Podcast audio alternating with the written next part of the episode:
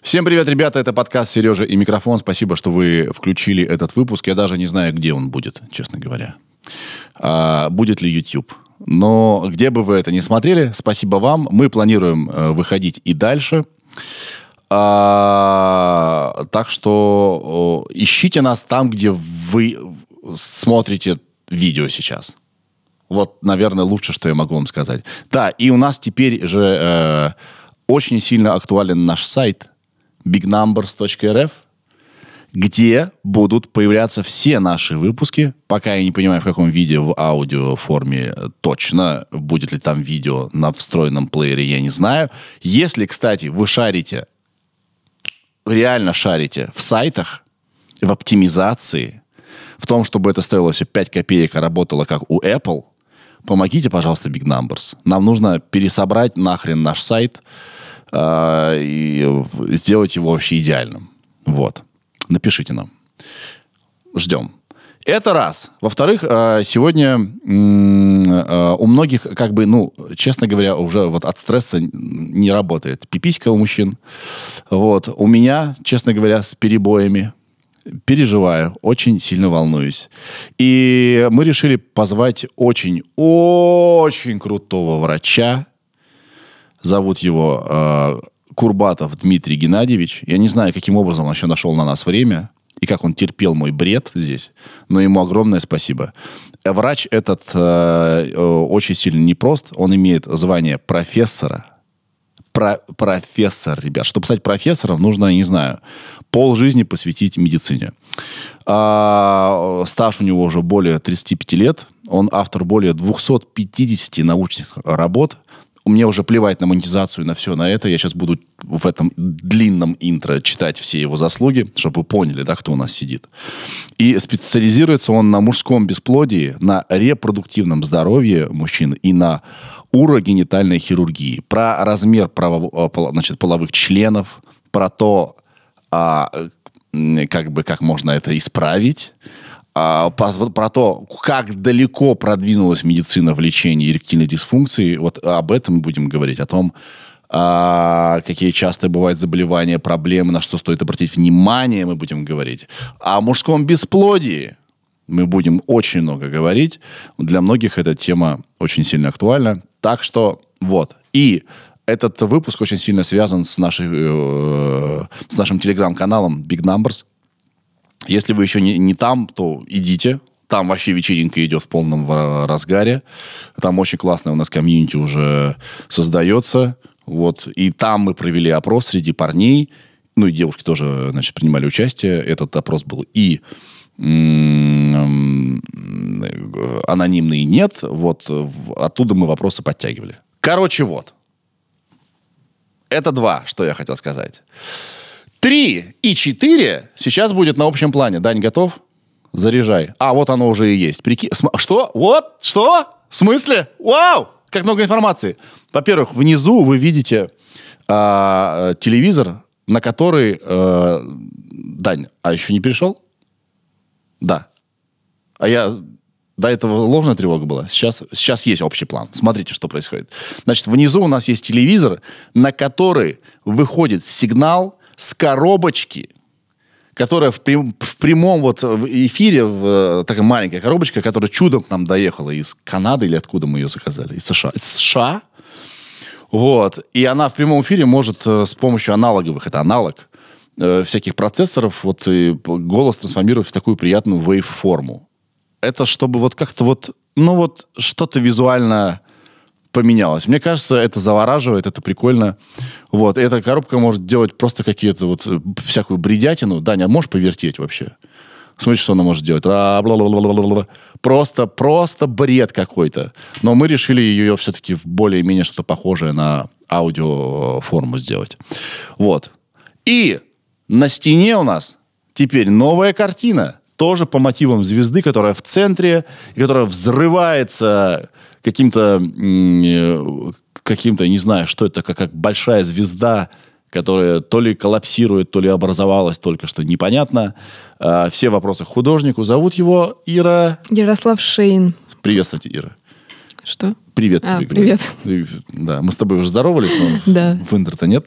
Ярослав Шейн на- внизу под видео, хотя я не уверен, где это будет, но на экране точно его э, соцсети, которые тоже непонятно будут ли работать. Господи, в каком мире мы живем теперь. Вот, в общем, Ярослав, огромное тебе спасибо. Если вы хотите, чтобы в студии Big Numbers, э, которая пока у нас есть, да, э, висела ваша картина, спешите. 2 на 2 метра ровно нам нужна картина по мотивам звезды, написанная вашими руками. Тут все это не, не напечатано, да, на каком-то материале, на принтере. Этот человек э, писал ее, вот вложился. Тут в углу написано очень много раз слово «звезда». Спасибо, Ярослав. Спасибо тебе огромное. Спасибо, что ты был на связи и все сделал, вот э, как мы просили. Ты большой молодец. И э, мне нравится. Мне нравится новая атмосфера здесь. Мне кажется, эта картина сюда идеально вписывается. Так что пишите нам, если вы художник и хотите, чтобы ваша картина здесь тоже была. И мы бы вам говорили бесконечное слово, сп- э, слова «спасибо». Вот. А, ну и быстренько, да, я про Дмитрия расскажу. Впервые в России организовал... а, организовал... а, разра- разработал оригинальные способы реконструкции полового члена. Фалопластика. Впервые в России а, реализовал оригинальные видеоассистированные способы лечения заболевания забрюшинного пространства и органов мошонки. Впервые э, в России и в мире внедрил такое слово сложное – рентгено-эндво эндоваскулярную методику лечения. Э, Король, настолько он крутой. Он все сделал впервые в России и впервые в мире. Вот. Так что все, запасайтесь попкорном. Сейчас будем, э, значит, мы с другим мужчиной говорим, говорить про пиписьки мужские. Вот. Э, Начинаем. Это подкаст «Сережа микрофон». И огромное спасибо Вейрей, конечно, за то, что, э, несмотря на все невзгоды, этот подкаст существует и прет вперед. Погнали. Сережа, это я. Микрофон. А, а. Ну, здравствуйте. Добрый день. Спасибо, что вы пришли к нам. Спасибо, что пригласили. А, я зачитывался тем, какой вы крутой. Вот, в интро. Благодарю. Да, в интро к нашей беседе я все это перечислю. А, я начну, наверное, с самого-самого-самого важного, самого главного вопроса, а, который касается, ну, наверное, каждого, кто говорит, э, значит, по-русски. А, яички и яиц. Я извиняюсь, конечно. Все постоянно называют яйца, которые они едят, да, вот куриные, яичками. А яички это же медицинский термин. Яички, яйца, ну, короче, э, давайте разберемся с этим. Меня волнует. вопрос, в общем-то, совершенно верно. В простонародье, в обывательской речи, безусловно, пару часто проскальзывает яйца. Да. Э, По-научному тестикулы яички. Яичники у женщин, прошу не забывать, милые дамы, мужчины, а яички у нас с вами. Ну, а в простонародье, как только они называют, соответственно, и молодежь, и более взрослые, и куча сленги есть, и куча выражений, англоязычные, пришедшие в, ру- в русскую речь. Тем не менее, правильное название – яички. Яички. Не яичники, повторяю. Яички и не Кто-то называет это яичниками? У мужчин? Даже так, ну, по неграмотности, к сожалению, порой бывает. Вот это да. Вот это Да, да, хардкор. да, да. Такого я еще не встречал. Ну, а яйца, соответственно, куриные, страусиные Да. и так далее. Я каждый раз бешусь, когда люди называют куриные яйца яичками. Я так «М, каждый раз так делаю. Да, Ой, это- больно. Нет, не надо. А, Ладно, э, хватит глупости говорить. А, Дмитрий, э, я уверен, что многие знают, но вдруг есть какие-то тонкости, да и вообще неплохо бы отличить одно от другого. Есть уролог, а есть андролог. Да? Чем одно от другого отличается или, может, оно дополняет одно другое? Вы можете рассказать? Дополняет. Уролог – это базовая специальность, которая вышла из хирургии, она неотрывна от хирургии, и люди, занимающиеся урологией, э, занимаются заболеваниями органов мочеобразования и мочеотделения. То есть уролог лечащий почки, мочевые пузыри, э, мочеполовые органы, как у мужчин, так и у женщин, соответственно. А андролог – это сирич-гинеколог у женщин, а у мужчин андролог. Андрос – мужчина по-гречески, соответственно, андролог, занимающийся лечением, диагностикой и оздоровлением мужчин. Поэтому, как я сказал, урология неотрывна от хирургии, так и андрология неотрывна от урологии. Однако же андрология, она подразумевает э, несколько более расширенное понятие, нежели как просто чисто вот мочеполовая система, потому что, э, по большому счету, подразумевается здоровье мужчины этол целиком. А на это фактор влияет э, много. Поэтому мужчины, врачи, женщины, соответственно, которые занимаются лечением э, андрологических заболеваний, они зна- должны знать не только анатомию, физиологию мужчины, они должны знать не только систему образования мочи, как она выходит через мочеполовые органы, они должны знать гормональную регуляцию организма, в частности мужчин, они должны знать физиологию и, и психологические аспекты интимной и репродуктивной функции мужчины.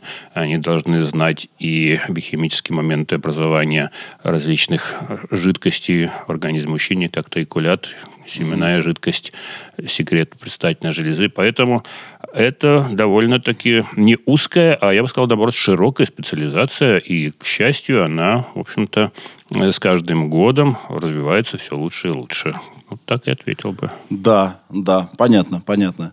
Вообще, вот орган мужчины, да, это его гордость и его уязвимое место. Очень-очень сильно уязвимое Но не место. случайно наша простата мужская называют вторым сердцем мужчина. Да. А все остальное это уже наше и мозг, и наша слабость. Есть ли какая-то статистика? Как, э, может, из вашей личной практики, ваше наблюдение, может, официальная статистика? э, Сколько из 10 э, мужчин, не знаю, в возрасте от 30 до 40, от 20 до 30 вообще сталкиваются с, с проблемами вот, половой системы? Но мы уже как-то от э, общей тематики в частности заходим, потому что нельзя сказать, что вот проблемы у мужчины в стольки-то процентов случаев. Это опять-таки равно сказать, как у женщин проблема в стольки-то процентов случаях всякие. Но ведь у женщин проблемы могут быть разные совершенно. Так и у нас у мужчин это могут быть репродуктивные проблемы, это могут быть интимные проблемы, это могут быть мочеполовые проблемы, это могут быть и психологические проблемы. И каждая из этих проблем имеет свой вес, имеет свое процентное соотношение. Поэтому, э, если мы говорим о проблемах мужчин, мы подразумеваем, допустим, проблемы с репродукцией. Они встречаются у э, ну, к примеру, у 50% супружеских пар, грубо говоря, из которых виноваты как мужчины, так и женщины. И слово «виноваты» мы тоже в кавычки. да, Разумеется, э, потому ставим. что Да. могут быть ведь нераспознанные проблемы, супружеская пара живет долго и упорно, а, увы, продолжения потомства нет. Так вот, э, если раньше, в далекой древности, считали, что однозначно по умолчанию виновата женщина, Да. Ну, как сказать, к счастью или не к счастью, э, мы понимаем, что и мужчин, увы, мы с вами тоже быть, э, можем быть виновниками того, что не получается деторождение. Так вот, сказать в процентном соотношении, что столько-столько, я бы не сказал. Я не случайно сказал, что, допустим, в 50% от супружеских пар, которые, увы, не получается деторождение, где-то процентов тоже, так можно сказать, половина на половину виновата как женщина, так и мужчина. Вот примерно такая вот усредненная статистическая составляющая. Не могу слушать слово «виновата» или «виноват». Люди часто не как бы ни в чем не виноваты. Они, Не виноватая я. Да, да, да. То есть э, они... э, Ну хорошо, а как сказать причина, допустим? Что Причина в... Причина в том, что по вине мужчины Вина, не получается где-то рождение. Вина, как, как же, как же жестко-то. Ты виновен или ты виновна? Но это понятно, что уже э, юридическая какая-то лингвистика. Да. Хорошо, не будем называть эти слова. Да. Да, как говорите, как хотите. Просто я делюсь с вами. Э, Сейчас мы с вами свою статистику подведем. Среди моих подписчиков э, в телеграм-канале Big Numbers, это я сейчас обращаюсь не к вам, а к, ним, мы провели опрос. Подписывайтесь на телеграм-канал Big Numbers. Как, как анонимные, так и не анонимные люди вс- сами решали, да, делиться при всех вопросом своим или э, анонимно. Даже мы не знаем, кто автор этих вопросов. Вот, поэтому мы сейчас, с вашего позволения, их озвучим. Вот, и будем понимать, как бы, Давайте. что, что происходит. Ира, привет. Привет. Вопросов пришло 150 плюс, где-то так. Но мы Да. все их не пройдем, естественно. Учитывая, что в ТГ-канале у нас где-то 6 тысяч всего подписчиков, это очень большой процент. То есть во- людей волнует мужчин эта тема. А и не, даже не только мужчин, кстати. Да, говоря. там были... Кстати, хочу тоже. сказать, что я и приветствую, и по опыту очень большое количество женщин интересуется мужскими проблемами. А я даже знаю почему. Потому что э, я и сам такой. Мужчины очень тугие. В плане э, признать, что что-то не так, пойти заняться здоровьем, пойти на обследование. Мужчину затащить ну, практически часто невозможно.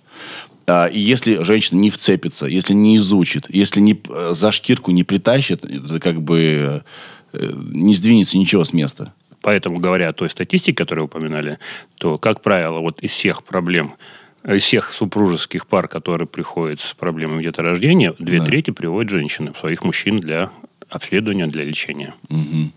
Ну, в- мою картину мира это укладывается вполне логично, да. Давайте Ир, вопросы. Ир, а вот и ты же прочитала все вопросы? Да. Вопросы в основном касаются чего? Просто здоровья или деторождения, э, секса, чего в основном? Э, Тут общие, да, вопросы. И секс, конечно же, и детей. Про детей тоже было, да, много вопросов. Да вот выбирай, деторождение. выбирай первое. Ну, пойдем, да, по общим сначала. Как часто нужно ходить к андрологу, если ничего не беспокоит? И какие э, анализы нужно давать в первую очередь, чтобы проверить? Совершенно правильный вопрос. Э, Смотрите, обычно мы рекомендуем мужчинам после 40 плюс-минус заняться своим чекапом. По крайней мере, 45 это уже тот возраст, который обязаны мужчины ходить хотя бы раз в год к обследованию. Но уж ближе к 50 ежегодное обследование должно быть по умолчанию. Почему? Потому что с каждым годом у нас у мужчин, к сожалению, э, вступают две некие такие закономерные составляющие. Э, Первое, что снижается неизбежно уровень наших половых гормонов, тестостерона в частности, самого основного нашего гормонального энерджайзера. А второе, страдает функция постепенно предстательной железы. И, то есть простата по-другому мы говорим, и с годами по тем или иным причинам может появиться риск развития даже онкологических процессов в простате. Но это, как правило, уже 50 плюс.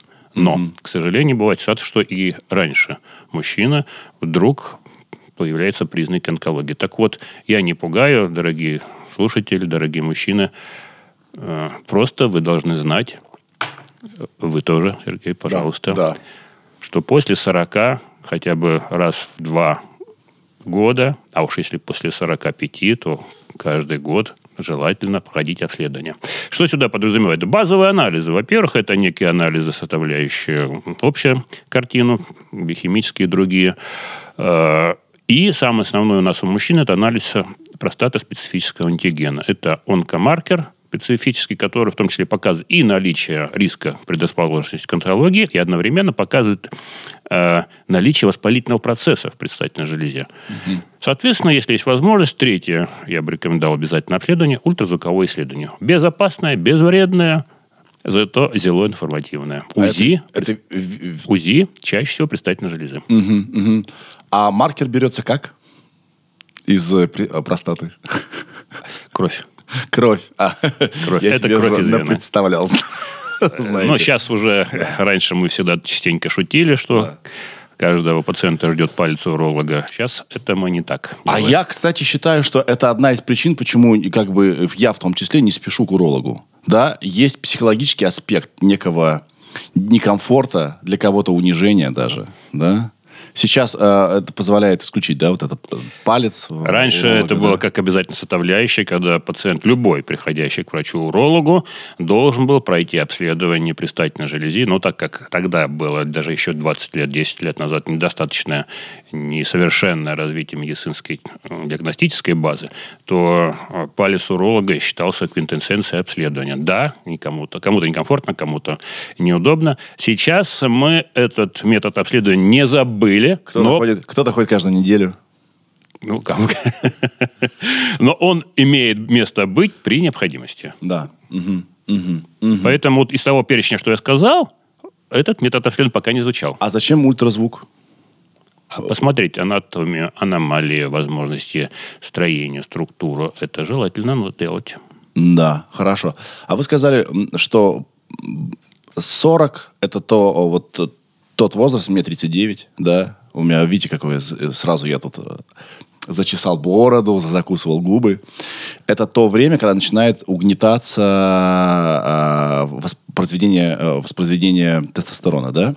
И это ведет к э, снижению э, простаты? Или это в два разных процесса? Смотрите, могу даже вас немножко напрячь, что снижение выработки тестостерона у нас начинается уже около с 30. с 30.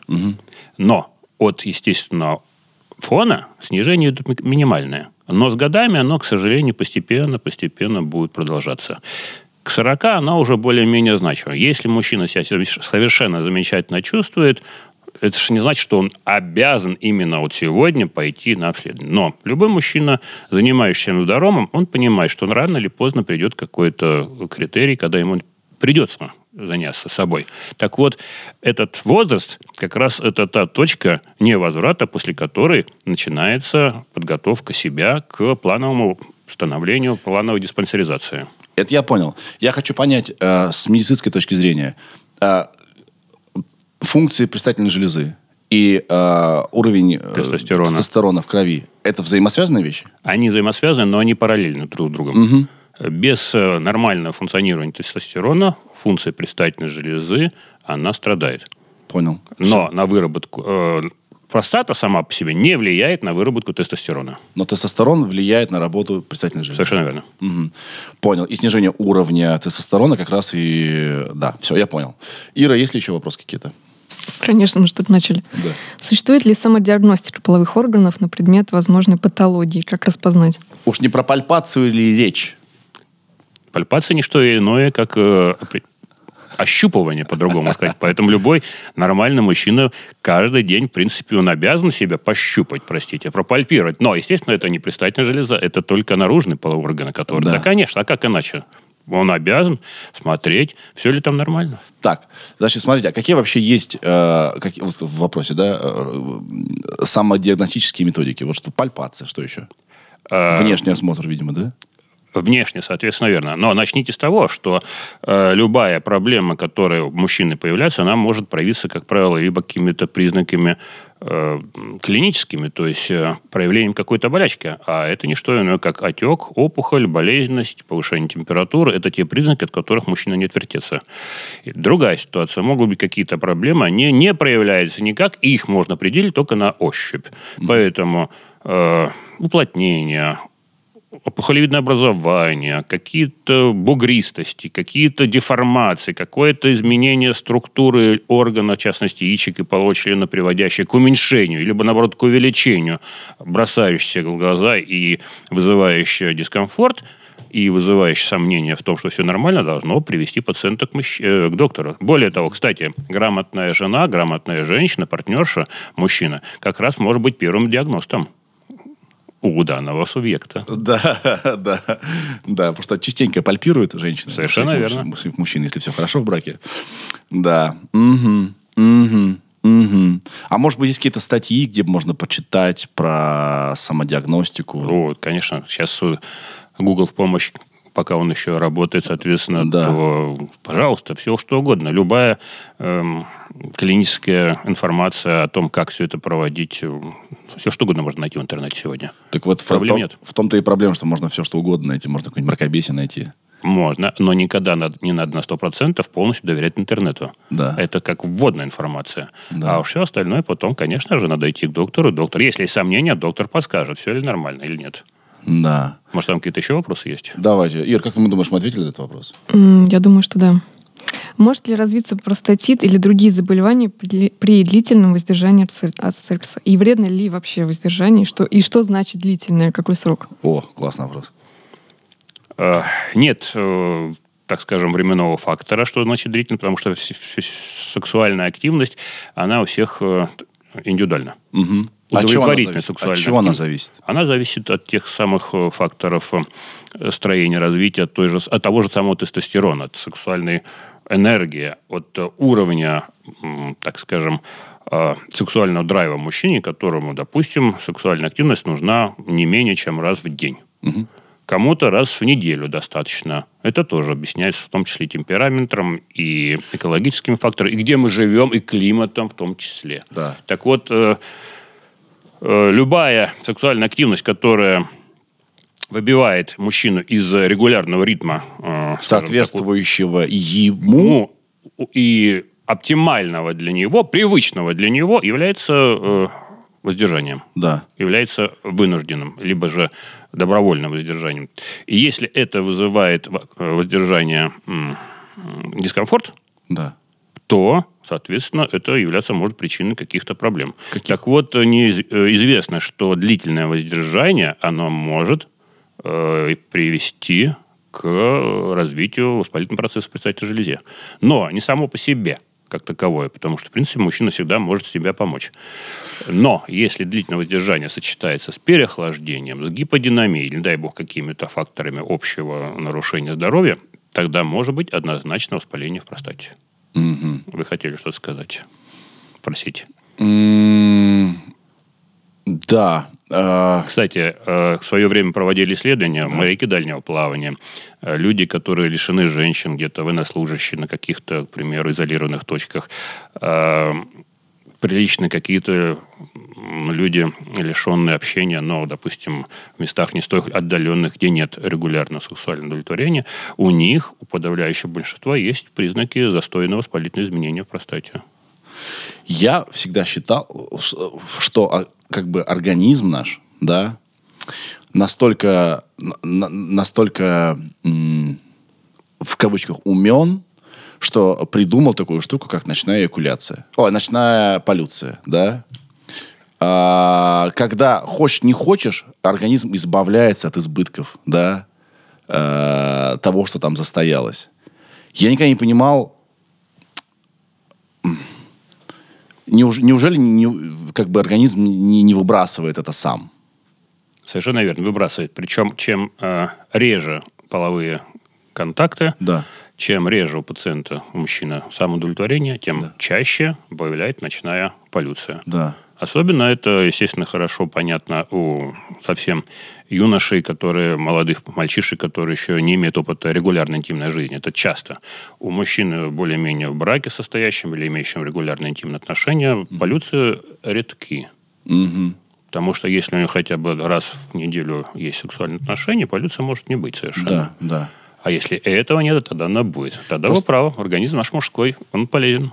Да, Э, мудр. мудр, да. Просто мне интересно, неужели бывает такое, что э, при воздержании, ну, совсем э, ничего никуда не девается, вот оно там, э, вся эта сперма, не знаю, что там, а, э, как в компостной яме, да, настаивается, получается воспалительные процессы и так далее. И Правильный да, вопрос. Я вам сейчас постараюсь кратко объяснить. Э, Во-первых, смотрите, наш эякулят, или сперма по-другому, который выбрасывается во время полового общения, либо самоудовлетворения, она состоит процентов на 80 из секрета предстательной железы. И только остальная часть это вот сперматозоиды и все остальное. А это 80-процентная составляющая – это не что иное, как та жидкость, которая выбрасывается из предстательной железы. Простата сама по себе, по структуре, простата или предстательная железа – это одно и то же. Она как губка, которую вот мы моемся или посуду моем. Сжал ее, из нее вышла жидкость.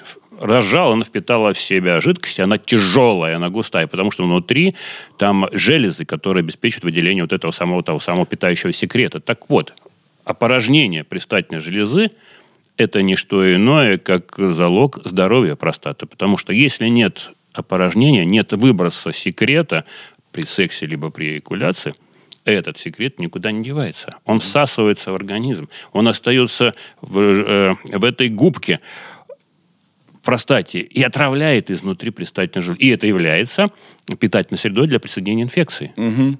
А вот, кстати, да. вот вспомните, любой, э, любая простуда, нос не дышит, нос заложен.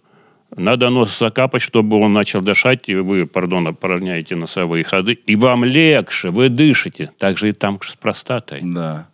И, в общем, палец э, проктолога, он как раз и щупает, да, э, м, м, Палец, консистен- ну, уролога, наверное. Уролога. А я сказал, что... Фрактолога. Фрактолог. Ну, рядышком. Упс! Простите, да. А, Палец уролога, он как раз щу- щу- щупает консистенцию, да? Совершенно А, верно. Вот тогда, когда есть подозрение, вы абсолютно правы, это помогает нам определить. Нет ли застойных процессов, Совершенно нет ли верно. уплотнений и так далее. Ага. Мгм. А УЗИ предварительно, она подскажет, насколько там все плохо, насколько там застой. Могут быть там какие-то даже камушки могут быть от длительности состояния образования. Секрет может настолько долго стоять, что жидкая часть все сосется, а соли, э, клетки могут просто-напросто кристаллизироваться, и как песчинки будут. И это как раз показывает УЗИ. Поэтому здесь гармония и диагностики ультразвуковой, и пальпаторно должна быть. Да. Я давно-давно читал какую-то статью про сумасшествие среди монахов. А, Я думаю, что это мракобесие, конечно. Но что я оттуда запомнил? Что монахи, которые, ну, им религия, да, их вера предписывает воздержание, а, так долго воздерживаются, что семенная жидкость что-то там типа про, проеда, вот все, что там бурлит, оно, оно вот, э, и, и гниет, оно проедает стенки, э, попадает в кровь, а из крови в мозг, и от этого к сумасшествию ведет. Что-то вот типа такого. Ну, конечно, это литературное сравнение, она гравирована. Но и доля истины в этом, безусловно, есть. Серьезно? Совершенно верно. Потому что, э, скажем так, ну, здесь необходимо сказать, что у священнослужителей, у изолированных монахов, я, кстати, тоже не случайно упоминал, что я занимался, изучал и лечил, и консультировал. Так вот, у них всех предстательная железа, тех, у кого нет половой жизни, у них предстательная железа буквально как у каменистая. А. То есть секрет, он не выделяется. Он всасывается в кровь. Да, происходит в какой-то мере, если на начальном этапе сначала гипервозбуждение, постепенно с годами затихающее. Природа нашего мудрого организма так предусмотрела, что длительное вынужденное воздержание, оно, к сожалению, или к счастью для этого пациента, тормозит сексуальное возбуждение. И наоборот, оно уменьшается, снижается уровень тестостерона и тому подобное. И поэтому эти люди, они становятся ну, как-то более-менее спокойные. Вот Да. так вот мудро наша природа делает. То есть она в режим самосохранения, да, раз уж, раз уж, э, э, да, чтобы, чтобы... Ну, как зимнюю спячку, можно так Да, да, да, чтобы, железа, чтобы железа умерила свою работу, Совершенно чтобы да, верно. вот эти вот э, необратимые процессы замедлились. Ага, ага. А к сумасшествию? Вот то, что я читал. Ну, сумасшествие это уже образно, как женщина, опять-таки, которая должна не видеть мужчину. Это тоже там, сумасшедшая. Та- что там, по-другому. именно, именно что что-то попадает в кровь, в мозг. Это в большей степени, я бы сказал, литературный прием. Да, понял, хорошо. Ира, давай следующий вопрос. Как вы относитесь к обрезанию и помогает ли это гигиене? Обрезание самая старая в мире операция, которая была у мужчин, э, выполнялась. Она, как и с ритуальной точки зрения, здесь ничего не скажешь. А что касается гигиены, да, она помогает. Второе, она медицински имеет показания, когда э, частые м, воспалительные изменения крайней плоти, когда недостаток гена, либо пациентов, допустим, с сахарным диабетом э, могут быть какие-то воспалительные, застойные проблемы, когда крайняя плоть не открывается, и тогда это чисто необходимо. Что касается целесообразности, я могу сказать, что э, некоторые азиатские, восточно-африканские страны, они прям культиви- не культивируют, а медицинские у них есть э, показания для выполнения обрезания с целью предохранения от СПИДа. Почему? Потому что после того, как головка становится у мужчины постоянно открытая, Да. слизистая кожа головки, она грубеет. И она остается менее восприимчива к какой-либо инфекции. Ну, то есть, получается, снижает еще и. Сексуальная возбудимость. И сексуальную возбудимость снижает? И чувствительность снижает? Снижается чувствительность, может снижаться сексуальная возбудимость, но она зато становится более пролонгированной, и тем самым у мужчины лечим то самое преждевременное семяизвержение, которое может быть. М, Это одновременно такая, как профилактически, так и лечебная процедура. То есть обрезание это окей. Это... Просто мне, знаете, всегда было странно. А, что мы люди решили, я сейчас без, не без осуждения, да, э, класс, э, обрезание вперед, да, что мы люди решили, так, э, что-то лишнее тут природа придумала, мы сейчас уберем это. С другой стороны, последними десятилетиями многие мужчины задумываются о том, чтобы восстановить крайнюю плоть. А Это уже проблематично. Это Зачем? хирургия. Ну, кому-то так обрезали в детстве с ритуальной целью. А он этого не выбирал, А он не выбирал. и он хочет back to поэтому так. nature, да? Поэтому здесь тоже надо делать тогда, когда надо. Либо ритуаль, который э, никуда не, не изменишь уже. Мне кажется, должен быть сознательный выбор Ну, человека. Да. Потому что действительно это уже не откатить. Это уже дело, когда практически все. Да. Да. Хорошо. Все понял. Все понял. Ира. Расскажите про взаимосвязь вредных привычек и потенции. Другими словами, как много пить и сохранить потенцию. Ну, э, Алкоголь и потенция. Вот, наверное, так, если совсем просто. алкоголь, безусловно, э, есть э, всем известный ряд негативных факторов, которые губительно действуют на потенцию. Разумеется, э, гипердозы алкоголя, они поражают тестикулярную ткань, то есть яич, яичек. Они поражают, э, помимо того, что все остальные органы, головной мозг, и они влияют на э, регуляторы гормональной чувствительности и выработки гормональной, в том числе тестостерона. Поэтому это негативно влияет 100%. Курение само по себе тоже очень плохо влияет на э, половую функцию. Соответственно, это не значит, что все курящие, они патенты. Отнюдь нет.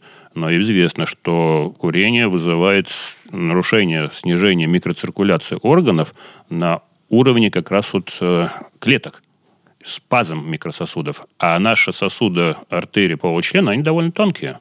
И, к сожалению, вот именно этот факт при том, что может страдать нарушение функции. Что дальше? Да, молодежь очень часто спрашивает, влияет ли занятие мастурбацией, анонизмом на половую функцию, влияет ли негативно. Хочу сразу сказать, не влияет. Это, это не вредная привычка. Или это, Это вредная привычка? это Это, кстати, вредная вредная привычка или не В вредная Советском привычка? Союзе раньше буквально запрещали. Да. Поскольку я родом из Советского Союза, и в свое время э, говорили, даже проводили лекции на образование в школах, что мастурбация вредна, как ни странно. Э, К счастью, сейчас по-другому все это воспринимается. Так что здесь... Что еще? Вредные привычки. В общем, алкоголь, э, курение, ну, явно не помогает, да, и Ну уж я не буду говорить про наркотические препараты. Однозначно это имеет негативный шлейф как на потенцию, так и на репродуктивную функцию. Причем долгоиграющий шлейф. Это надо очень даже помнить. Э, Кстати, кстати, помимо курения, еще курение электронных сигарет и кальянов, соответственно, тоже негативно влияет на репродукцию. Хорошо, а еда? Сахар, жирное и так далее. На саму интимную репродуктивную функцию как таковое питание не влияет. Но оно может вызывать сопутствующие проблемы. Нарушение функции печени, нарушение функции поджелудочной железы. А это, в свою очередь, влияет на другие органы, как бы последовательно, в том числе и на предстательную железу, и на яички. И может вызывать соответствующее нарушение функции. Потому что наш э, организм единая система. Безусловно, Да, безусловно. Да, да. Сейчас такой по, грани пройду. Э, но еда... и- в, в моей жизни замечено вот что. Что еда все-таки впрямую, э, напрямую когда сказывается на а, качестве э, эякулянта. Экулята. Эякулята. А я сказал эякулянта, да? На сперму, короче, она влияет. Она может быть слаще э, и так далее, так далее. Или это фигня полная? Может быть, действительно такое. Да. Причем известны определенные продукты. Ведь не случайно э, раньше молодой супружеской паре, только вступившей на семейный путь, э, рекомендовали те или иные питания для усиления э, функции органа мужчины и женщины, для того, чтобы лучше было семя, чтобы было зачатие. Да. Лучше, чтобы легче наступало деторождение потом. Э, Это факт, соответственно. Э, Но сказать, что вот именно выпьешь стакан кофе и глоток сделаешь э, вина, и у тебя изменится вкус эякулята, но это в большей степени женщина фантазирует. Да. Я, короче, есть такой артамол спорт, такие э, витаминки. Не знаете такое? Ну, неважно. Ну, витаминок миллиард. Их миллиарды, да. И там а, то ли то ли B3 или что-то такой ярко выраженный э, имеет вкус и запах этот витамин. Ладно. Не всё. пробовал, не Просто- могу сказать короче, ничего. Короче, проехали. Надо спрашивать тех, кто этим знаком с этим. Да, хорошо. А, в общем, если подытожить, вредные привычки точно не помогают. Как правило, а, угнетают да, Конечно. половую систему. Питание тоже очень важно. Ну, как бы... прописные- Классика. Классика, прописные истины. И питание не напрямую влияет на... э, не- вернее, не сразу влияет на качество, вкус, цвет э, Не- спермы. Да. Я всегда считал, я вам честно скажу, что напрямую влияет. Поел вот, а- вот что-то одно, у тебя вот, э, соответственно, из тебя выходит определенная А консистенция. я вам скажу сейчас таким образом, смотрите, Да. сами поймете. Вот вы сегодня покушали, как вы думаете, через сколько питательные вещества, которые вы поели, всосутся через кровь, достигнут через кровеносные сосуды предстательной железы либо яичек, и через сколько они будут, соответственно, в эякуляте. М, Чтобы вы понимали, Полтора-два дня. подскажу, функция образования одного сперматозоида 72 дня. Функция образования 72 дня, вы сказали? Да. Ну, 70 дней. Это образование одного сперматозоида. Они непрерывно образуются. И они накапливаются в процессе образования не в яичках, а около предстательной железы, э, в так называемых семенных пузырьках. Как отстойник, как накопители буквально. Где они до поры до времени находятся и выбрасываются как раз уже все вместе, вместе смешивая с секретом предстательной железы во время мастурбации либо полового акта, либо полюции. Так вот, не случайно, когда мы обследуем мужчину с целью проблемы изучения деторождения, он сдает эякулят, спермограмму. Мы рекомендуем не менее трех дней воздержания с момента, э, скажем так, последнего секса. То есть за этот период происходит накопление в необходимом количестве э, семенной жидкости и простат, и, семенных, и сперматозоидов. Вот вам и ответ, соответственно. Когда вы получите изменение с- вкуса спермы, Да, но вы сейчас говорите, как будто бы на вкус спермы влияет сперматозоиды. А ведь может быть и... э, это я вам дополнительную информацию. Да, да. В- с- Семенная жидкость, она все время формируется, правильно? Она Всегда. все, время формируется, но это не значит, что она выбрасывается тут же.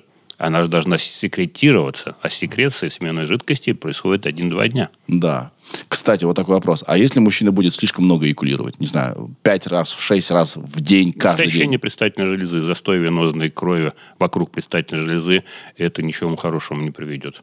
Да, сначала будет нормально, но потом у него будет дискомфорт, ломота, боли э, вокруг предстательной железы, в яичках будет боли, не в яйцах, Да, да. не в яичниках. Да. Соответственно, поэтому э, есть старый каламбур, который я очень люблю, пациентам рассказываю. Лучше 40 раз по разу, чем однажды 40 раз. Окей. Ира, следующий вопрос. Много был вопрос про нижнее белье, как правильно выбирать, и Фу. вообще влияет ли тип форма на здоровье. Раньше наши пращели носили галифе, штаны, э, скажем так, подштанники, и они не знали ни боксеров, ни стрингов, упаси боже, ни Да. обычных трусцов. В Советском Союзе мальчишки, мужчин носили семейные трусы в большей степени. Сейчас мы, мужчины, в большей степени носим плавки либо боксеры, которые подтягивают мошонку, создают тот или иной, скажем, э, микроклимат вокруг нее. Если, да, время меняется, жизнь меняется, не стоит на месте, но э, известно, что тесное белье, мужское я имею в виду, безусловно, сдавление яичек э, может привести к нарушению терморегуляции вокруг яичек, соответственно, мошонки. И, кстати, не из- известно, что Всемирная организация здравоохранения за последние 20 лет изменила критерии качества, критерии нормы эякулята э, у современных мужчин в сторону уменьшения. То есть, вот если раньше, 30 лет назад, по данным Всемирной организации здравоохранения, должно было быть нормальным, считалось критерий там 60-100 э, миллионов, допустим, э, сперматозоидов в эякуляте, то сейчас допускается 10-20. Мгм. То есть это каким-то образом тоже может вам подсказать, что э, Но это не прямая зависимость, конечно, от мы не знаем, но но качество здоровья уменьшается. И по опыту я могу сказать, что том числе и белье, в это может влиять. Мгм. Кстати, э, в э, трусы плавками чисто европейская тема. На э, других континентах вообще просто спьются над этим. Никто не понимает, как можно мужчине носить ту- это все трусы плавки. Это просто неудобно. Совершенно верно. Да, и как-то и глупо. Хорошо, хорошо. Есть нормы, да? Давайте по- поговорим про нормы. Вот норма эякулята, э, вы сказали... Но это цифры, которые они усредненные. Э, Зачем нам сейчас перечислять, упоминать? Потому что в любом случае анализировать норму должен специалист. Так я к самому главному вопросу веду. Какому? А, размер члена. Всем- Мы от яичек перешли к члену. Конечно, всем хочется знать мужчинам, что они- ну, в норме вообще. Норма Давайте это сколько? примерно. Э, Средние, усредненные показатели нормального члена в эрекции, мужского получена, от 13 сантиметров. Это считается нормальная длина полового члена. От 9-10 до 13 это как бы э, малый половой член. Мгм. Все, что ниже 9, это считается, ну, скажем так, уже ближе к минимальному размеру. А сантиметров 5, 6, 7 в эрекции, да, такой, к сожалению, тоже бывает, это микропенис. Пенис, вы говорите. Микропенис. Пенис. А, значит, получается норма в районе 12-13. Это средняя, Средняя. норма эрегированного полового члена. Но здесь необходимо понимать, что мужчина с 10-сантиметровым половым членом может доставить удовольствие женщине больше, чем с- мужчина с 15-сантиметровым. То есть длина полового члена это ведь не Это, чис- это чисто мужской загон. Потому что мужчины, мы все про, а, про расстояние. Выше забраться, Прекрасно сильнее знаю, поднять что-то тяжелее и так далее. И поэтому мы придумали все эти загоны про, а, про размер члена. Совершенно верно. Да. И на этом построена, а, к счастью или не к счастью, в том числе и коммерческая хирургия, и медицина, и околомедицинский бизнес, построенный на различных таблетках, на различных мазях, на различных девайсах, устройствах для увеличения размеров получения. Это все бешеные э, финансы У, на- у нас тут был уже человек, которого я спрашивал, можно ли увеличить член. А кто это был, Ир? Ты не помнишь? Я сейчас вас спрошу. Который пересаживает как раз у кабак, наверное. Да, трансплантолог. Да. Да. я спрашивал, можно ли член пересадить. Можно, Да. можно, Не, Он сказал, нет. можно. Можно пересадить Можно. член.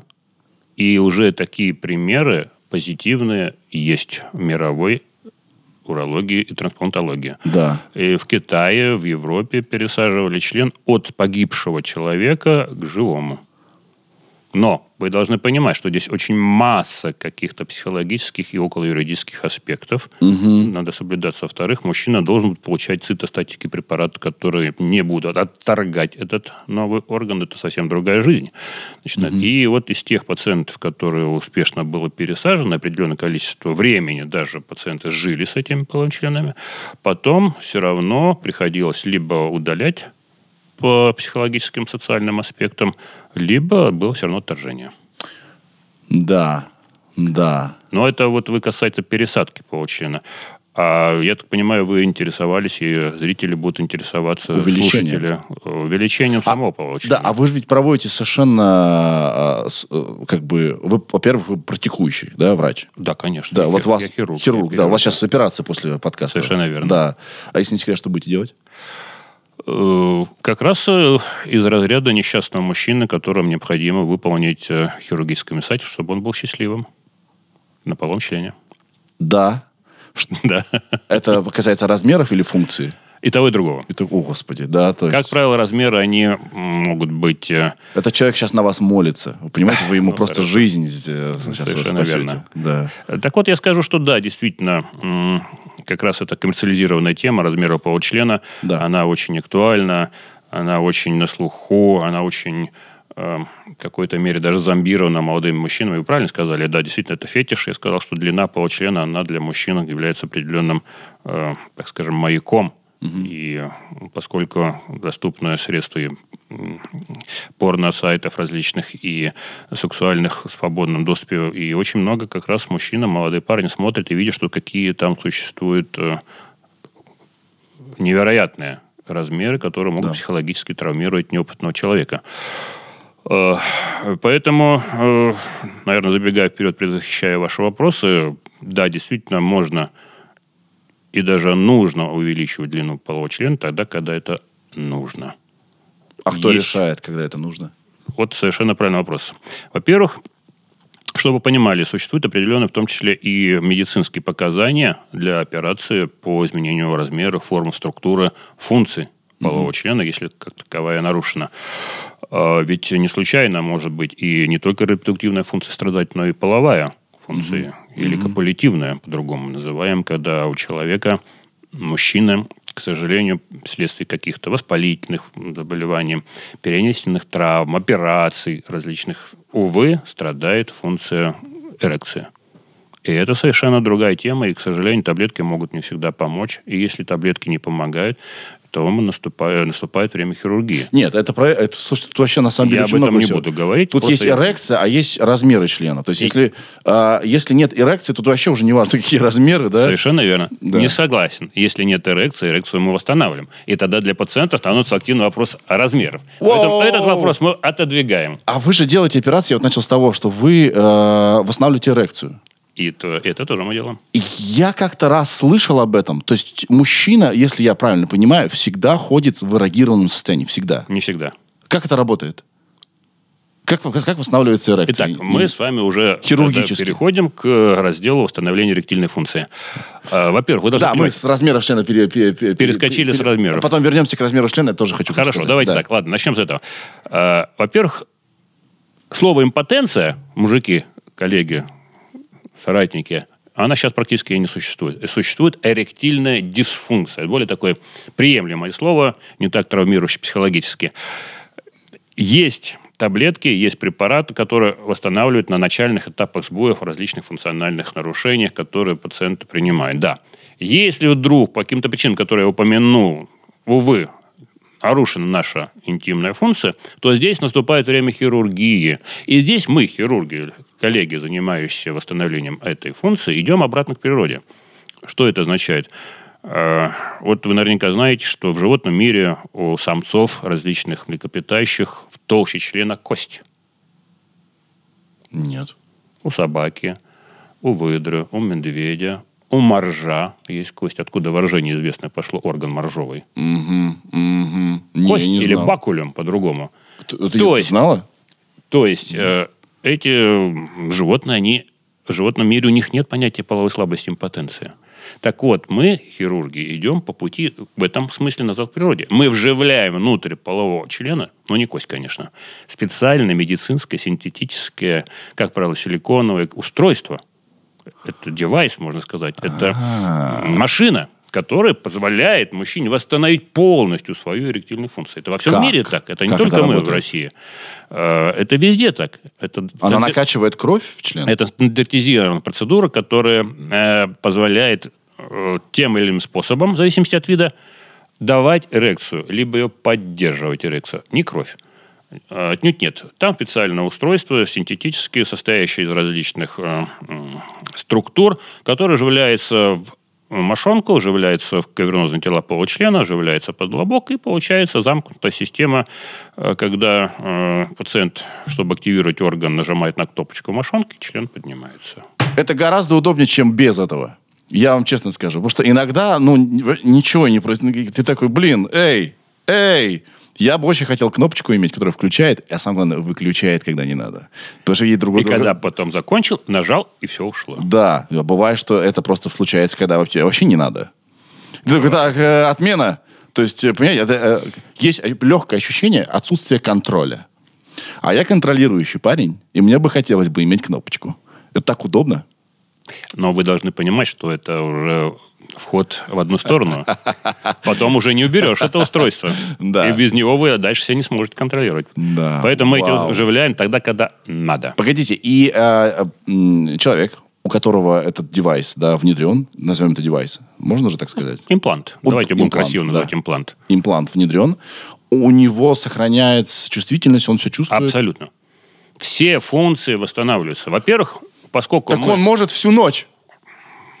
сутками напролет. Елки-палки! Безусловно, так и есть. А это, это круче гораздо, чем без этого. Офигеть! Мы с вами поговорим, да? После. Я welcome, пожалуйста. Офигеть! Вау! То есть нет такого, что у них что-то не получилось. Пока батареечка Эта работает... машина становится, э, э, позволяет превращать мужчину в секс-разбойника. Елки-палки! Елки-палки! Да, вот оно. Это же, вы понимаете, это вот то, к чему идет человечество. Мы все станем андроидами. Мы все, все вот эти а, ошибки дизайна природы, да, мы можем и должны, наверное, нивелировать наукой, знаниями глаза, э, да, падает зрение, оп, операция, ты видишь хорошо, слух и так далее. Мозг стал плохо работать, я не знаю, то ли ты вживил там, то ли что-то съел. Ну, наверное, это уж так не совсем скоро еще будет. Однако вот то, что мы восстанавливаем, это уже дело нынеш- нынешнее, вполне давно отработанное. Да, потому, а, потому что э, половая жизнь это очень значимая и очень тонкая сфера жизни, да. Абсолютно верно. И э, секс-неудачи и так далее могут серьезно повлиять э, психологически на жизнь мужчины. Не А, влияет, к сожалению. Да, и влияет. И если есть кнопочка, и ты знаешь, что все получится, когда надо, это же вау! Обалдеть! Круто! Вау! Потому что, ну да, это же причина шуток, причина насмешек и так далее, и так Это далее. очень много шуток, очень много. И даже самого уверенного в себе мужчину это может подкосить. Но вы ведь при- э, э, прибегаете к такому решению, да, к э, внедрению импланта, в случае, если нельзя по-другому. А как по-другому? Э, Какие-то химические как-то? Если не получается, без операции. Да. Таблетки, уколы, лечение. Это позволяет э, у трех четвертей восстановить функцию, если она была нарушена.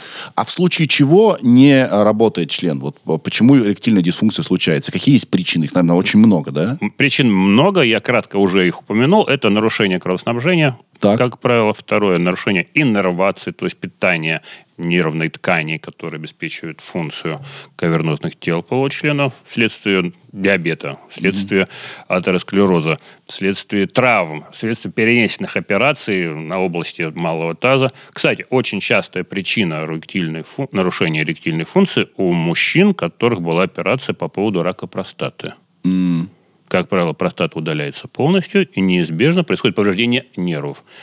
Подавляющее большинство мужчин после этого э, не имеют половой функции. Это вот одна из причин. Да, да. А что еще? Психологическая проблема. Психологические проблемы, они вызывают сбой функционального характера. Они не несут в себе неизгладимых, неизлечимых причин.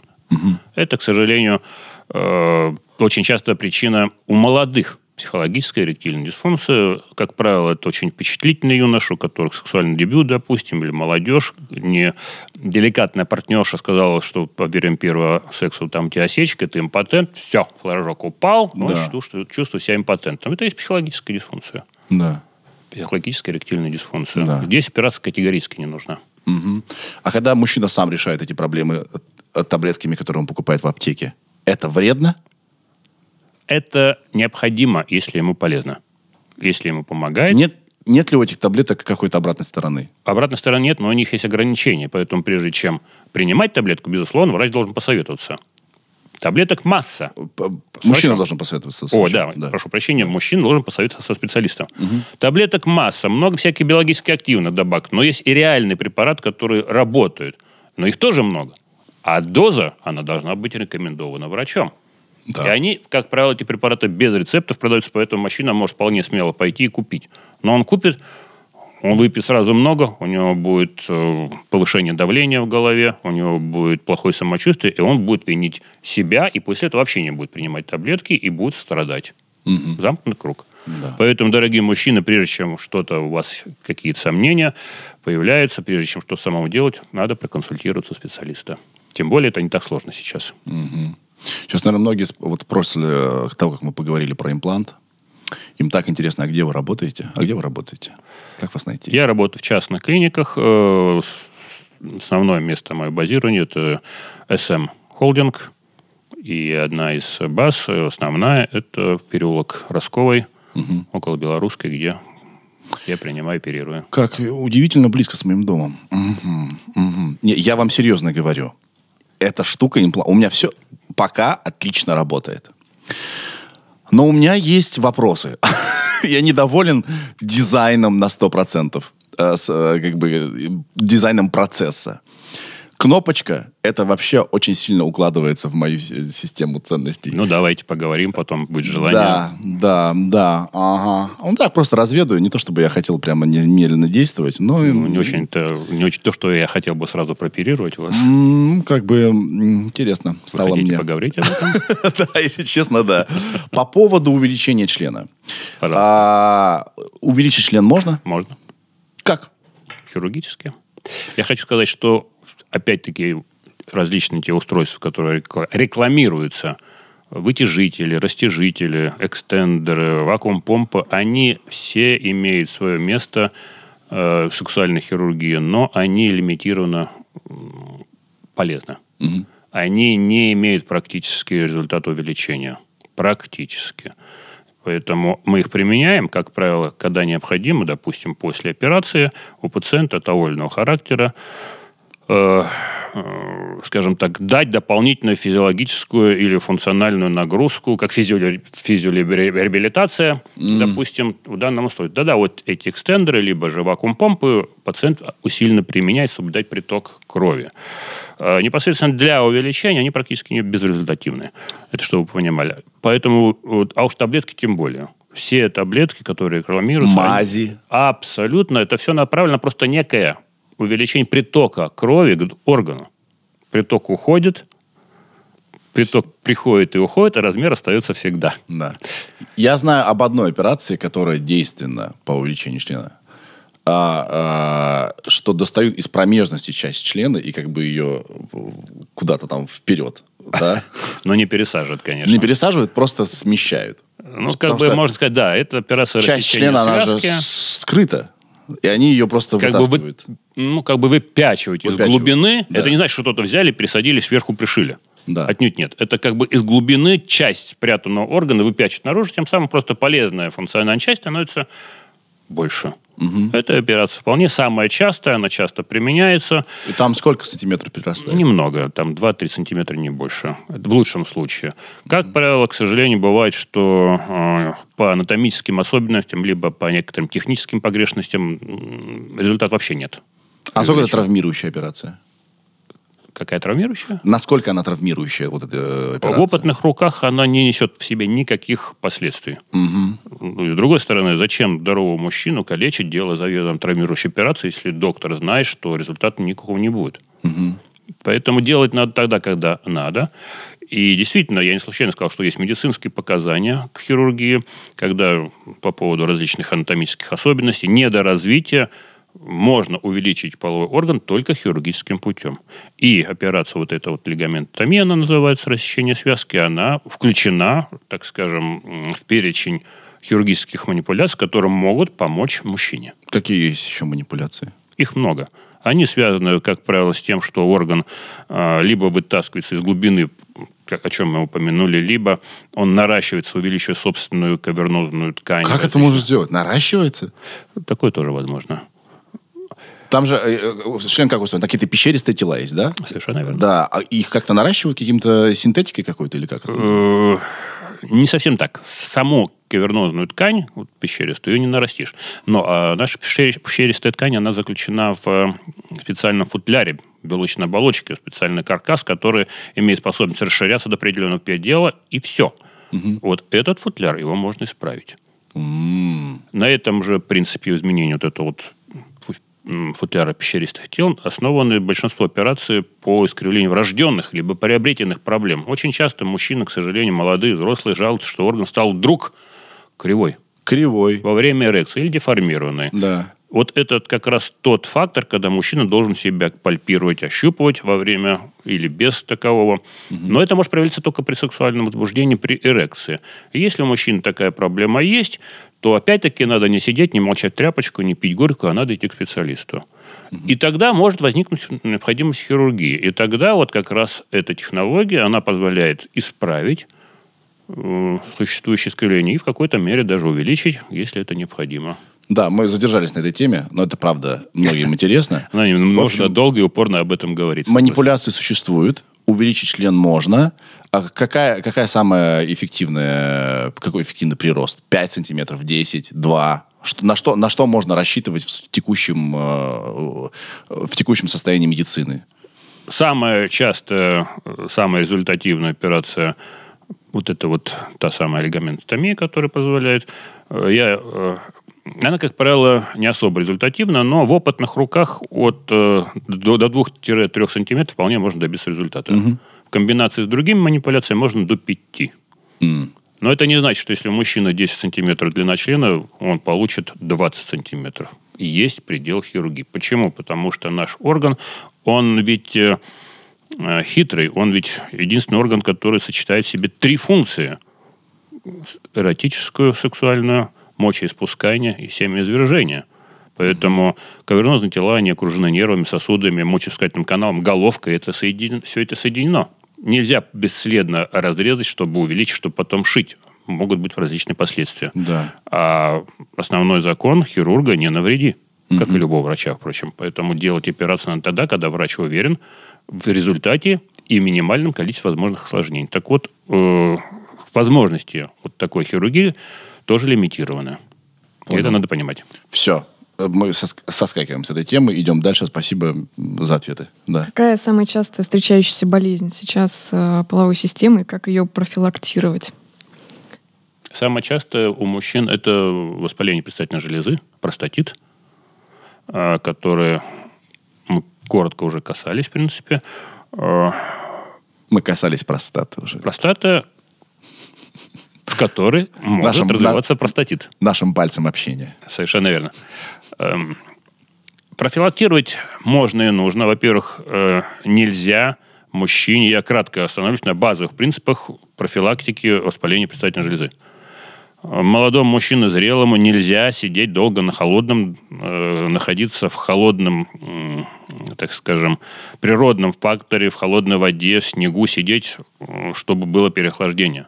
Да. Первое. Второе. Должно быть... э, Подлё- по- по- Подледная рыбалка, ребят. Совершенно негативно влияет, к сожалению, хоть и мужчины тепло одеваются. Гиподинамия, застой крови вокруг, в органах малого таза, вокруг простаты, профил- э, провоцирует отек простаты на фоне переохлаждения, воспаление неизбежно.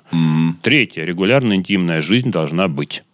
Это как раз о том, что мы говорили, что порожнение простаты, простаты дает выход всем ненужным клеткам, равно как и секрету простаты, мертвым клеткам, микробам, которые есть. Под интимной жизнью мы можем сказать, что э, как многие люди одинокие, уж просто семяизвержение регулярное. Самоопорожнение тоже имеет место быть. Однако, однако, кстати, э, увы, гармоничный сексуальный акт с качественным, самоудовлетворяющим э, семяизвержением, с оргазмом, он превосходит по результативности, по эффективности, по полезности, нежели просто семя мастурбация. Да, ну на, Самоупражнение. на безрыбье, как говорится. Ну, Да. без этого никуда не денешься. Да. Как быть тем одиноким, изолированным мужчинам, которые Я находятся в так завидую женщинам. Они могут э, оргазмировать где угодно, когда угодно, без, э, ну, я не знаю, э, может, я, у меня какое-то неправильное представление об этом,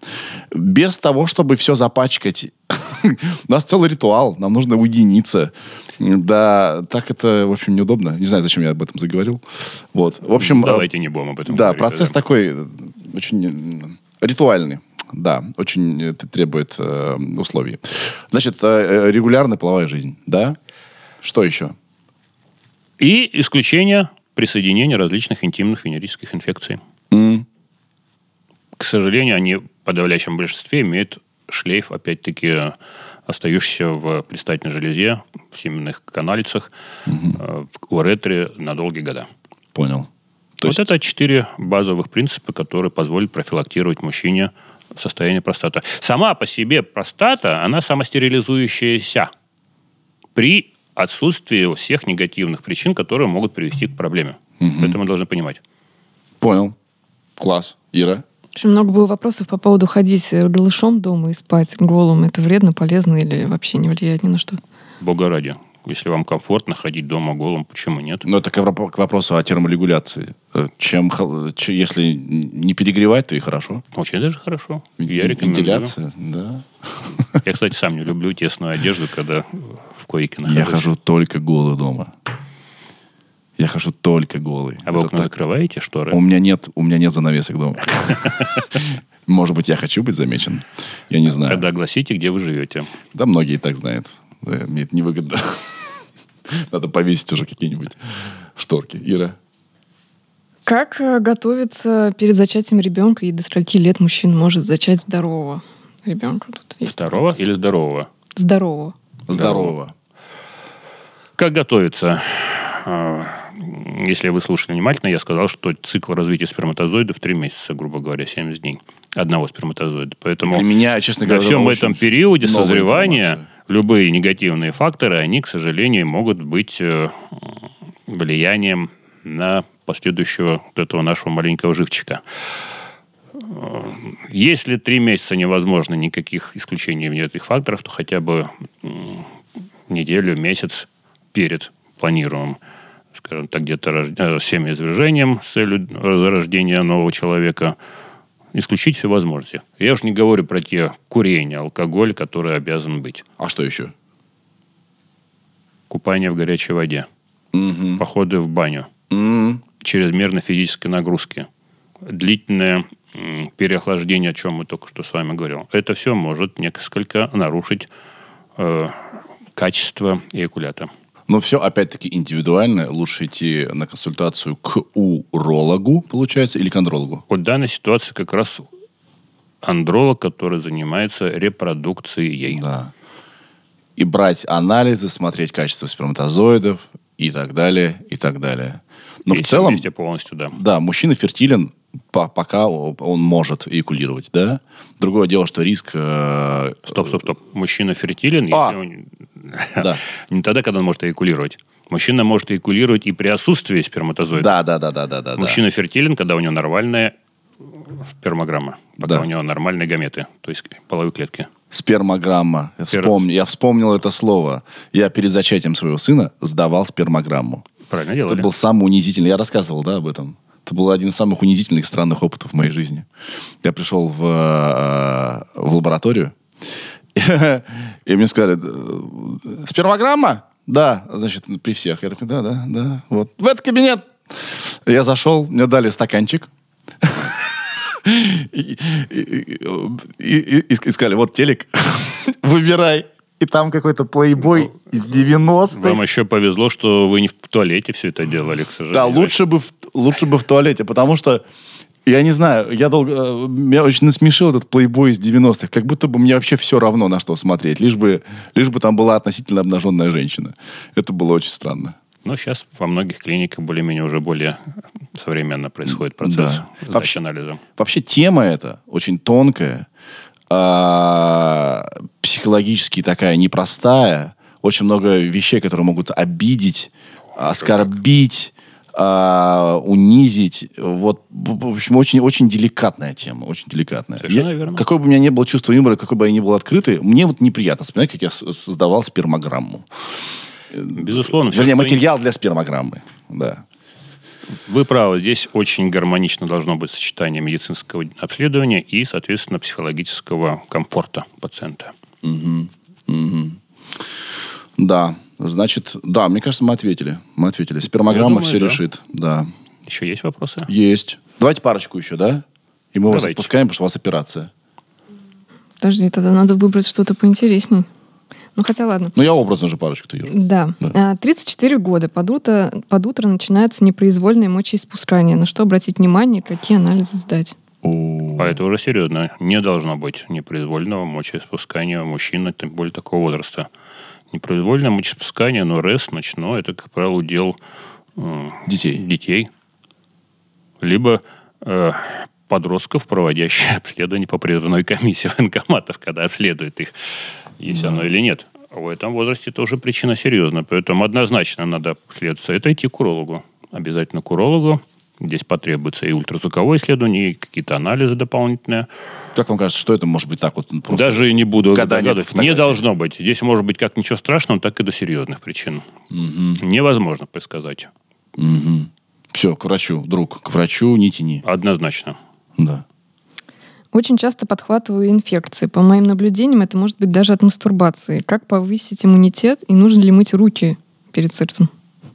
Раньше, опять-таки, в моей в начале врачебной карьеры, когда доводилось работать и консультировать, лечить пациентов с интимными инфекциями, а ребята приходили. Я вот подписывал против ветра, у меня вот с канала стали гнойные выделения выходить.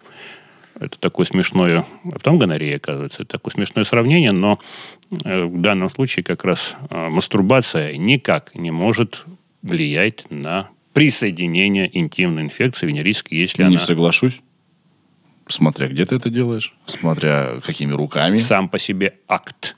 А, Другое дело, что если мужчина касался заразной области и этими же руками залезал в канал, раздражал, это может что угодно. Поэтому если самоудовлетворение, м, зачем, простите, делать а, вот этот процесс э, там, где есть риск получить инфекцию, если можно делать дома в домашних условиях. Ну, это опять-таки я шучу по вашей привычке. Но сам по себе я говорю механически. Но если у пациента есть какая-то дремлющая инфекция в простате, недовылеченная, недолеченная, да, мастурбация может обострить ее. Только в этом случае. Но опять же, э, вот тот случай, когда очень сложно, наверное, вам дать какой-то дельный совет, потому что тут слишком бо- большой разброс да, в теории, что там Конечно. может быть. И Абсолютно только правильно. личный осмотр, только анализы, да, ультразвук, там что-то. Поэтому нельзя лечить по телефону. Невозможно консультировать онлайн. Примерно можно дать рекомендации, но обращение по телефону, оно, к сожалению, лимитировано. Да, просто я понимаю, что не, не хотелось бы на каждый от- э, ответ отвечать, типа, идите к врачу. Да? Хочется что-то как бы Но, тем не менее, мы на какие-то вопросы отвечали. Конечно, не, конечно, конечно, конечно. Но вот в данном случае мы два раза подряд говорим, о, к врачу, к врачу, к врачу. к врачу». Да. Тут еще часто встречалось э, разный размер яичков. Один больше, чем второй. Это нормально? Яичек. Яичек. Я читала. Яичков. Ой, Мы тут все так волнуемся, что все слова путаем. Да. нормально Э, это или нет, да. Хороший вопрос. В норме не должно быть значимого размера, э, различия размеров яичек. Могут быть причины, это как-то врожденная травма, недоразвитие врожденно одного либо второго яичка, либо э, увеличение одного из них в процессе жизнедеятельности. Это может быть как э, развитие водянки, воспалительных изменений, поэтому э, они должны быть практически одинаково. Если у вас одно яичко больше либо меньше второго, это опять-таки повод обращения к специалисту. к А врачу. что это может быть? Э, Так, на скидку просто. Это может быть как гипоплазия либо атрофия яичка, нарушение функции с целью, э, скажем так, процессом уменьшения размера. То есть там что с каналом, да? как правило, не совсем канал, а сама ткань. Яичко, Сама она ткань. уменьшается. Да. Склерозируется, как правило, нарушение питания, кровоснабжения, перенесение инфекция в детстве. Да, да. Либо это, наоборот, э, увеличение одного из яичек в процессе э, жизни за счет воспаления, за счет э, водянки яичка такая есть очень частая проблема, когда жидкость скапливается вокруг оболочек яичка, либо опухоль. И все это требует обращения к специалисту. Ира. И еще из часто встречающихся, если у женщины-молочницы, нужно ли проверяться мужчине? У женщины молочница часто бывает, а у мужчины она, в принципе, может быть в том случае, если в процессе обостренной молочницы имеется сексу- сексуальные отношения. Тогда у мужчины будет такой же дискомфорт. Тоже зуд, покраснение, тоже будет э, налет на головке крайней плоти, будет... э, Кандидоз. Совершенно верно, браво. Это будет требовать необходимости э, Дважды в браке. совершенно время лечения обследования. Да, короче, да, при...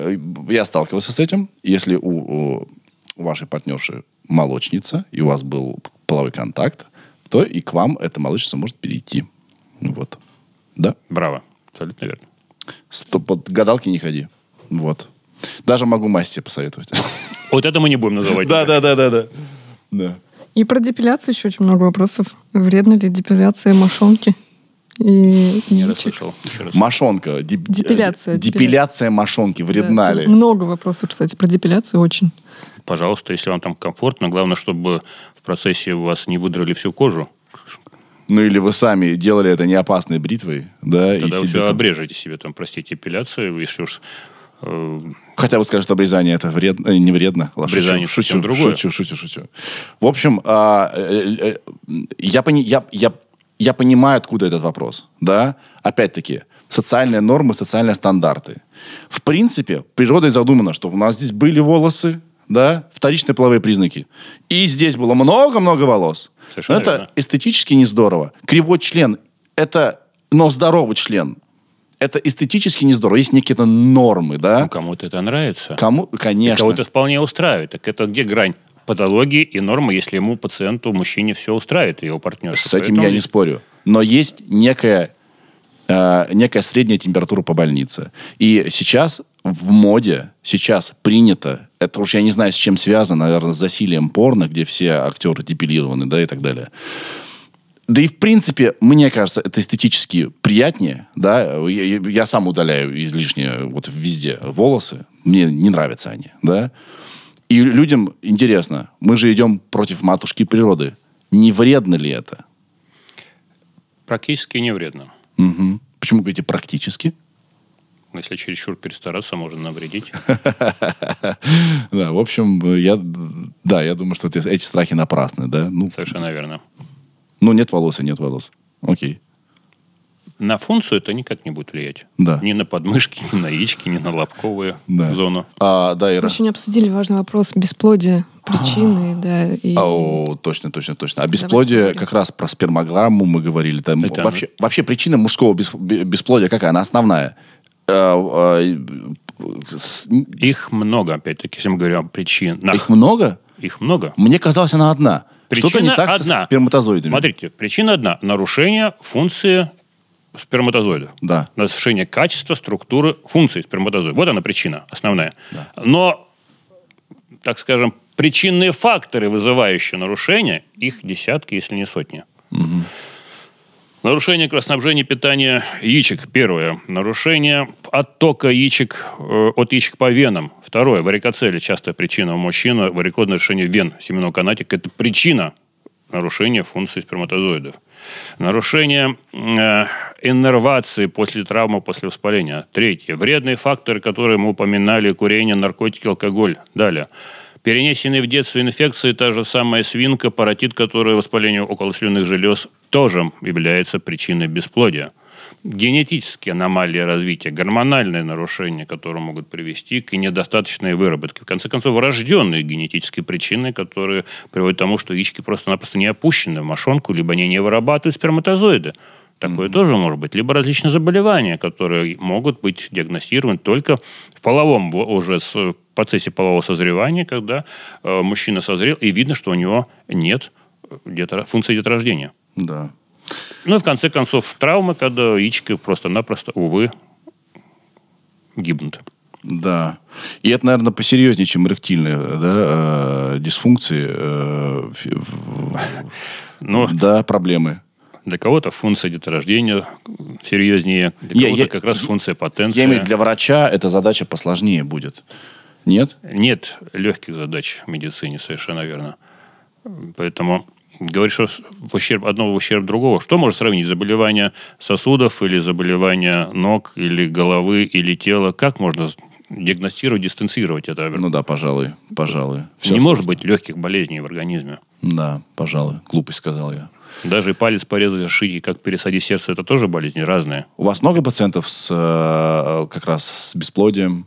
А вот как раз та клиника, где я работаю, она как раз и специализируется по репродуктивной функции. Там очень мощная лаборатория, очень мощная м, диагностическая база, лечебная. э, проблемы и мужчин, и одновременно женщин решается в этой клинике непосредственно. Поэтому, если необходимо компетентное заключение пациентам, женам, мужчинам, приходите, пожалуйста, в эту клинику. Девочки, берите своих ребят вот так вот за шкирку и ведите. Мужчины очень упертые. Я сам такой. Совершенно верно. Идти к врачу сложно, бьет по эго. Э, Как это, у меня что-то не так, а мне там скажут, что у меня маленькая писька и так далее. Не-не-не-не, не пойду, не пойду, не пойду. А, Надо идти. Дети того стоят. Дети того стоят. Если вы реально хотите детей, а, знаете, что какая проблема с детьми?